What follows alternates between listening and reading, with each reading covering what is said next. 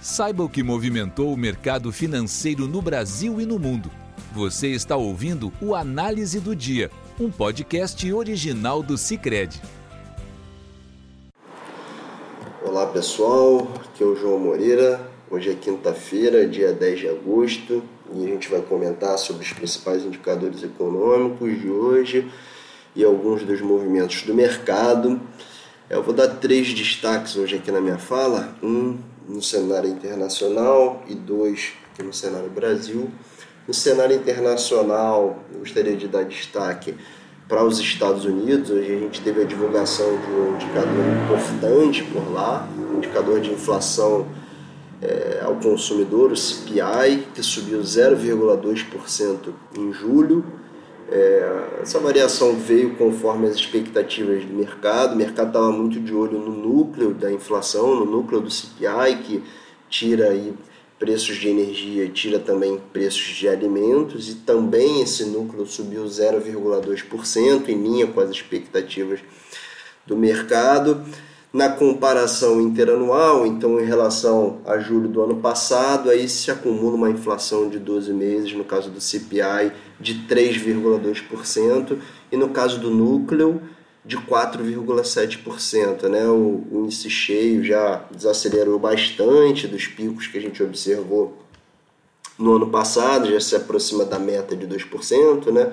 mas no caso do núcleo, esses 4,7% ainda estão muito longe, tem caído muito lentamente. Tá? Então, essa é uma das preocupações né, do mercado e do Banco Central americano e é um dos fatores que vem motivando é, a possibilidade de novas quedas é, de juros, novas altas de juros, perdão, lá nos Estados Unidos. Né? Eu acho que esse número no curto prazo ele dá um certo fôlego para o Fed nessa reunião agora de setembro é, manter os juros parados por lá nos Estados Unidos. Né? Se a gente olhar os últimos dados, né? a gente teve esse CPI vindo um pouquinho melhor, o CPI do mês passado também vindo com uma inflação mais baixa, mais condizente com a meta de inflação, tivemos o PCE, tivemos dados de mercado de trabalho mostrando um certo arrefecimento, né? então a gente vai acumulando um conjunto de dados mais favorável, que faz com que agora nessa reunião de setembro o Fed possa pausar, manter os juros parados, acumular mais dados para ir na próxima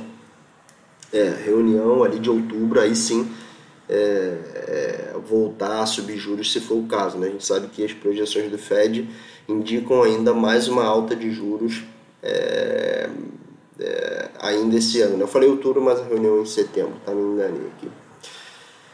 É, mas apesar da, dessa inflação mais baixa aí na ponta, apontada pelo CPI, a gente viu hoje um movimento é, de mercado é, de alta nos juros dos títulos do Tesouro Americano, né? curva de juros subindo aí nos mais diversos prazos, 2, 10, 30 anos, né? É, é, as taxas comumente mais olhadas. Em termos de movimento de bolsa, hoje foi um dia meio de bolsa andando de lado, né? Altas marginais, o S&P 500 ficou é, com uma variação próxima de zero, Dow, Dow Jones fechou em alta de 0,15%.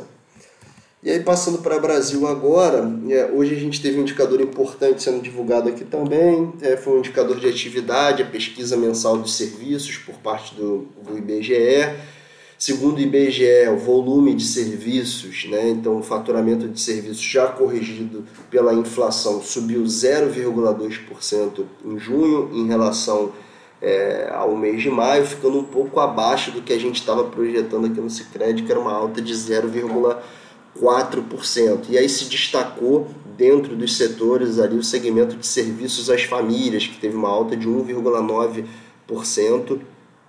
É, na passagem de maio para junho, né? Esse é um setor que a gente tem olhado com muita atenção, porque foi um setor muito deprimido ali durante a pandemia, quando é, o contato social ficou muito restrito, né? Então, bar, restaurante, entretenimento, eventos, tudo isso. E depois ele voltou com muita força, né? Quando, com a reabertura da economia e tal, essa demanda é, reprimida.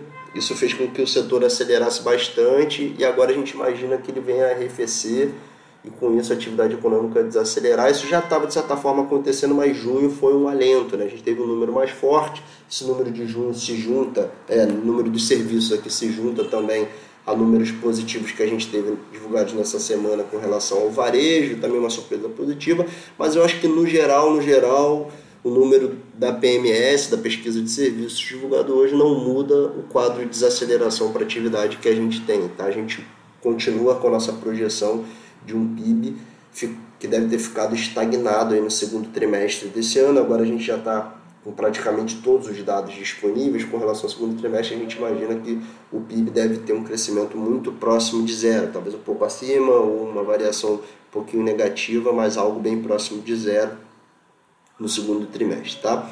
É, e por fim, eu queria destacar hoje os comentários do Roberto Campos Neto, presidente do Banco Central, feitos em audiência no Senado Federal. Né? Ele foi muito questionado com relação aos juros, a questões fiscais, e ele ressaltou é, pontos importantes aí, principalmente com relação à necessidade de um esforço fiscal para se fazer, para a gente obter juros mais baixos aqui no Brasil. Né? Entre as frases aqui que é, foi muito veiculada, que saiu na, na, na imprensa bastante, né? ele diz assim, ó, o que mais queremos fazer é uma queda de juros estruturada, mas é preciso fazer isso com credibilidade. Às vezes os critérios técnicos se distanciam dos anseios políticos. Né? Então ele está é, é, fazendo menção às pressões que ele vem sofrendo, dizendo que ele é, quer reduzir juros, mas tem coisas que ele não controla que, que dificultam é, bastante. Né? Ele acha que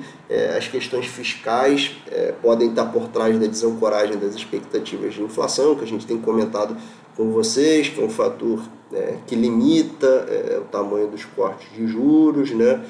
E aí ele diz que se a gente conseguir ajustar as contas públicas, a gente pode ver o juro caindo mais rápido do que se espera hoje, né, num período já à frente e tal. Então, mercado leu, eu acho, é, as falas do Roberto Campos Neto como um, um, as falas de um presidente do Banco Central que está bastante disposto é, a derrubar é, a taxa Selic. Né? Então, se a gente olhar os movimentos de mercado, hoje a parte mais curva, da, mais curta da curva de juros, ali aquelas taxas com prazo de até 3 anos, é, fechou um pouco hoje, todos os vértices, eu acho que muito por conta dessas falas do Campos Neto, no né, mercado precificando uma Selic mais baixa, é, à frente nesse período de até 3 anos à frente, enfim. Tá? Então esse foi um movimento que vale a pena é, ser ressaltado hoje. A gente viu também o dólar é, com uma queda relativa depois dos avanços que a gente viu nos últimos dias, o dólar caindo é, meio por cento hoje, fechando em 4,88.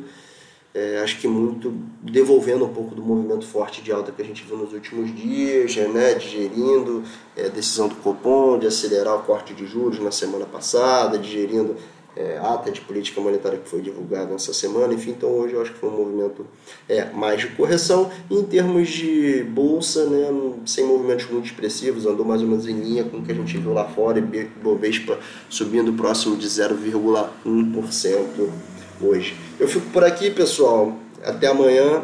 Um abraço. Tchau, tchau. Você ouviu o Análise do Dia, um podcast original do Cicred. Até a próxima!